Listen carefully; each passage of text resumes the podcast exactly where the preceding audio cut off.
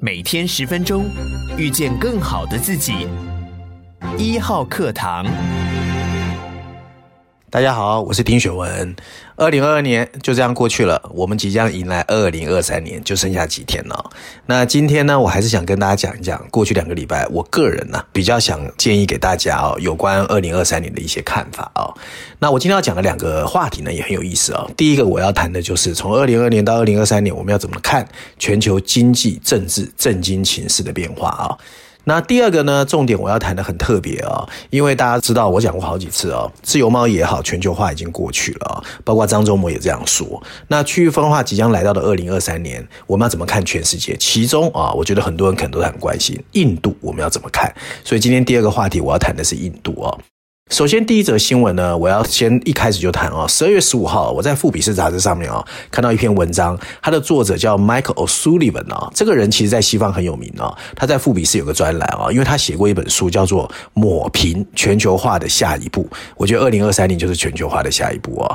那他的在《富比士》这个文章里面，他就特别提到啊，他认为二零二二年呢是一个市场经济和地缘政治充满戏剧化的一年，可是二零二三年会有更多甚至更大的变化，很有意思啊。他还特别引述了西方兵圣啊，就是普鲁士一个将军哦，叫 Clausewitz，他有个格言哦，他说政治可以是通过其他手段进行的一个战争。我为什么要特别提这个哦？其实我在节目中有谈过很多次，我觉得未来哦，其实除了全球化跟自由民主在衰退之外，大政府哦，或者是大国制度哦，会越来越明显，从税收到支出都这样。那我们要怎么去面对这样一个东西？因为啊，经济衰退也好，绿能转型、人口老化、大国竞争，都是二零二三年的新话题，或者是旧话题的延人生呢。所以在这样的一个情况之下，其实我觉得我面临的世界在未来是完全不一样的啊。那另外第二个，为什么我这次要选印度哦？其实大家不知道有没有注意到，最近我看到联合国有一个数据显示啊，印度很可能在明年四月啊，其实就是五个月之后啊，呃，在二零二三年超过中国，成为全世界人口最多的国家。那事实上，在今天哈，地球大概有八十亿人口，可是全球人口的增速啊，真的已经放慢。现在全世界有一半以上的人口增加在八个国家，主要是非洲跟中东，亚洲这边只有菲律宾跟印度啊。所以印度人口增加之后，对全全球整个经济发展又有什么样不一样的影响？首先，第一则啊，有关这个全球化也好，大政府也好，我要引述的是 CNBC 哦，它有一则新闻说的是，根据国会通过的改制法案，抖音。被认为禁止在政府设备上使用，所以这区域分化很明显哦。那富比式就是我刚才提到那篇文章，国家的回归，大政府会在经济衰退的时候卷土重来吗？问号哦。那另外，《纽约时报》也有一篇文章，它的标题写的是众议院清理了一点七兆美元的支出计划，避免了关闭哦。所以这个政府的财政纾困在二零二三年会越演越烈哦。那就在我们今天啊挥手道别二零二二年之际，我们看到头上啊黑天鹅也好，灰犀牛也好，还是挥之不去啊。高通货膨胀呢，全球央行也不肯松口。那地缘政治，你看看俄乌战争没完没了，更不要说金融市场的喋喋不休，还有中国清零政策这个退场的这个折腾哦。那还有金融市场啊，到底二零二三年是多头还是空头，也没人知道。所以二零二二年到底对我们揭示了一个什么意义？这是非常有趣的一个话题哦。那事实上呢，二零二二年我觉得是一个全球哦备受考验的一个年度哦，因为从二月二十号的俄乌战争到后来呢，清零政策封控，各位记得吧？上海四月跟五月，到最后呢，最近突然把清零政策放松，更不要说通货膨胀在三月开始，美国联储会开始强势的升息，然后呢，到现在为止，金融市场的动荡虽然十月、十一月好像好一下，最近又杀得很凶，所以二零二三年确实非常难看呐。不过我也觉得二零二二年还是有一些让我们惊喜的。事情，你譬如说俄乌战争，很多人本来认为俄罗斯很快就可以把乌克兰打趴了，可是你看乌克兰韧性很强哦，到现在呢，西方阵营对他越来越支持，主要是什么？是乌克兰人民跟他们那个总统泽连斯基自己争取来的，所以其实这是一个激励人心的代表哦，代表说呢，其实小国也不要放弃保护自己的国家。另外就是说呢，在某些国家的选举哦，我们也看到选民展现出了自己的主张，包括呢不想再被民粹主义牵着鼻子走。你看美国，本来我们以为川普一定会大败拜登呢，结果川普推出的候选人都没有成功哎。那另外还有一些什么堕胎法案什么东西啊，其实到最后这种民粹主义都没有成功。那在法国，即使勒庞也输给了马克宏啊，那更不要说意大利的这个首位的极右翼的总理上任之后，也开始偏向中间派。所以在民主政治或自由主义上面还好啊。那另外呢，我们看到所谓的专制政权最有代表性，当然俄罗斯跟中国嘛，表现也不很好。你譬如说俄罗斯，因为俄乌战争，其实现在就在一个泥沼里面。那中国就不要讲了，对不对？年初还在讲清零政策，现在突然躺平，结果整个最少我的朋友啦，大部分在中国的现在都阳了，而且看起来哦，那个病毒比台湾的还毒哦。那当然了，还有一些政治强人还是很强悍啦。你譬如说巴西啦、土耳其啦、以色列。所以啊，我认为二零二三年全球的政经状况可能有两个特色。第一个，分歧越来越明显了。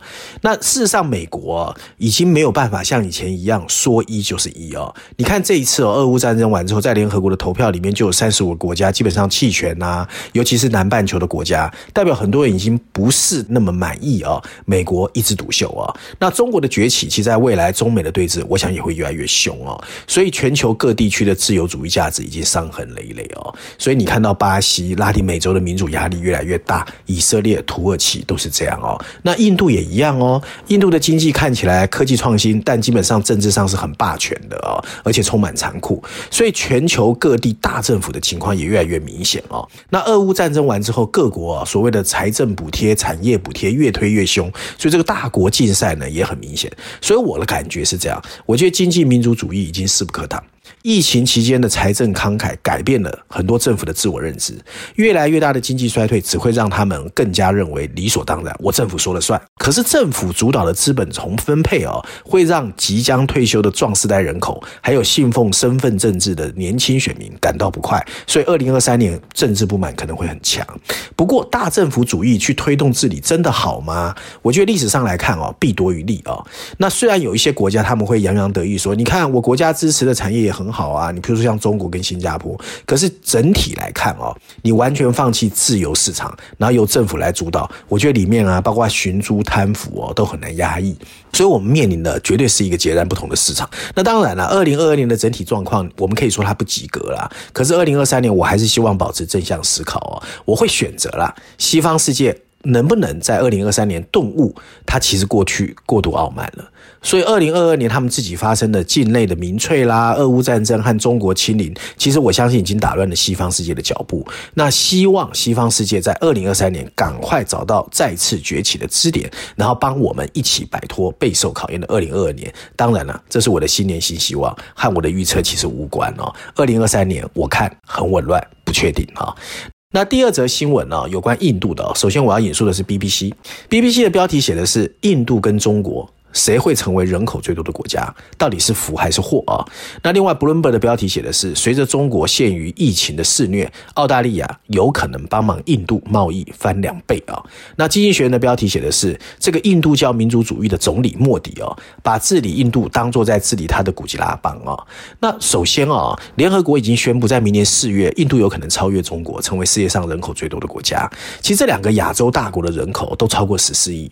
过去七十年来，两国人口口总数一直占全球三分之一以上，其实是最大两个国家。那明年呢？中国的人口确实已经开始减少。去年呢，中国有一千零六十万人出生，二零二一年只比死亡人数高一点点。可是印度呢？其实你也不要以为它还是所谓生育率很高，它也从一九五零年每个妇女生五点七个孩子，降到今年只有两个孩子。它只是降的速度比较慢，所以印度就超越了中国。那超越中国到底对印度是好的吗？对中国一定是坏的吗？其实以经济的角度来说，各有好坏啊。那中国的人口减少速度确实比印度快啊。那其实据说现在已经跟台湾差不多，所以人口老化的情况开始在袭击中国。那了解这个印度发展都知道，你绕不开它。现在的总理莫迪嘛，莫迪过去从哪里来的？古吉拉邦。那古吉拉邦本身他在治理的时候，他就有一种不平衡的发展策略哦。什么意思？他比较着重经济，很多人批评他是一个重商主义的总理啊。那印度这个古吉拉邦呢，其实是一个成功的故事。对印度来说，它现在是印度第六富裕的地区，占整个印度出口的百分之三十。而过去十年，它的经济增长率平均有百分之十一哦，很高哦。也是因为这样子呢，这个莫迪在古吉拉。拉邦执政十三年之后，才二零一四年成功竞选高位，成了印度的总理啊。那他当了印度总理之后，还是用古吉拉邦那一套在治理印度啦。所以印度呢，其实大规模的所谓推动经济发展嘛，所以它的经济发展才会发展的越来越好哦。那现阶段啊，整个世界银行呢，在二零二三年还把印度的这个经济发展啊，从百分之六点五再提高到百分之六点九。所以其实确实全世界很看好印度啊。不过印度也有一些问题啦。批评莫迪的人认为啊，他过度着重经济指标，而忽略了社会指标。这什么意思啊？就是说你现在去看哦，印度确实花了很大的钱，譬如说每年哦新增公路超过一万公里哦，是上一届国会领导的政府管理的两倍。然后基础建设呢，也在帮助家庭单位，更多的人现在可以使用银行账户和清洁能源，而互联网的渗透率也在上升。所以从经济的角度去看，印度确实发展的非常快啊。不过呢，它在改善印度的人民健康和社会教育上面哦，成效就不是那么好。你譬如说，印度现在的儿童死亡率虽然在下降，但是很慢，超过三分之一的五岁以下的儿童发育迟缓啊。那另外，二零一八年大约有一半的五年级的农村儿童没有办法做好二年级小学生的阅读哦。但在疫情期间，学校关闭两年之后，情况更糟糕。那当然啦，有人会说啊，印度这么大，种族语言这么复杂，所以莫迪必须要有所取舍啊，priority。那我也能接受啦。那我们当然希望呢，印度还是能够在整个所谓的印度教沙文主义的推动之下，印度还是能够慢慢慢慢把它的经济带起来嘛。因为印度整个经济发展好，贫富差距变低，我觉得对全世界来说还是一个好事啦。因为中国的人口红利确实已经走到了尾端哦。另外哈，我还想稍微提一下，那如果印度的人口数真的超越中国，到底有什么意义哦？首先，我觉得第一个意义就是说呢，其实大家知道，印度如果成为全世界大国，可是它不是联合国的常任理事国，可是印度一直想成为联合国的常任理事国，所以它一旦成为全世界人口最大国家，它有可能在联合国的发语权会变大哦。那当然了，印度也有挑战，就是说呢，我刚才说到，它其实并不是出生的人口真的很多，它也有老龄化的问题，可它的社会指标如果做得不够好，会不会成为将来？印度经济发展的绊脚石，其实这个我们就要观察哦。总而言之，你在二零二三年不可能忽略印度。那印度能不能成功，没人知道。但是我觉得印度绝对是在未来哦，在大国竞赛里面不会缺席的一个主角。那照案例呢，我们今天要推荐一下《经济学》，不过因为这一期《经济学》是耶诞双周刊，所以代表没有封面故事啊，所以它主要有一个 special report，有十八篇文章吧。如果你人在西方啦，看着雪景，喝着咖啡，有十八篇文章来打发无聊的时间。不过呢，呃，我还是要稍微推荐序论第一篇第十三页啊，它是帮我们回顾了二零二二年啊。那它的标题写的就很有意思啊，他在问我们一个问题：二零二二年对这个世界到底有什么样的意义啊？然后补充标题写的是：曾经呢，有些。些年份带给我们的是混乱，有些年份带来的是问题解决。不过今年二零二二年，他觉得带给我们的是更多待解决的问题啊。然后文章一开始就告诉我们呢，就像我们现在正在挥手道别的二零二二年，其实我们还是看到很多的黑天鹅跟灰犀牛。那通货膨胀还是在高烧啊，逼得全球央行前仆后继在推动所谓的货币紧缩。那地缘冲突的引发更是一连串能源和粮食的危机。那另外还有就是我们在今年下半年看的越演越烈的金融市场的喋喋不休，还有中国零。政策的自我折磨啊，更不要说欧美的房地产陷入衰退，英国国债的收益率大幅波动带来的市场震荡。那我们对即将来到的二零二三年的现在，我们要怎么看二零二二年？明年又会是一个什么样的局面啊？那经济学认为啊，确实这是一个让全球备受考验的二零二二年。从俄乌战争到中国的清零政策，从通货膨胀到气候变迁，从中美对峙到各地的选举，二零二二凸显了各个严峻的考验。这场磨难不再让全球朝着一个新的方向发展。而且也一种新的方式展现它。那在二零二三年呢，经济学认为啊，全球的分歧还有大政府主义，可能是我们比较要注意的一个新变化。那到底二零二三年会怎么样啊？还是让我们以正向期待，希望二零二三年大家都会明天会更好。以上呢，就今天我想跟大家分享有关过去一个礼拜重要的一个财经新闻，希望大家喜欢。我们下次见。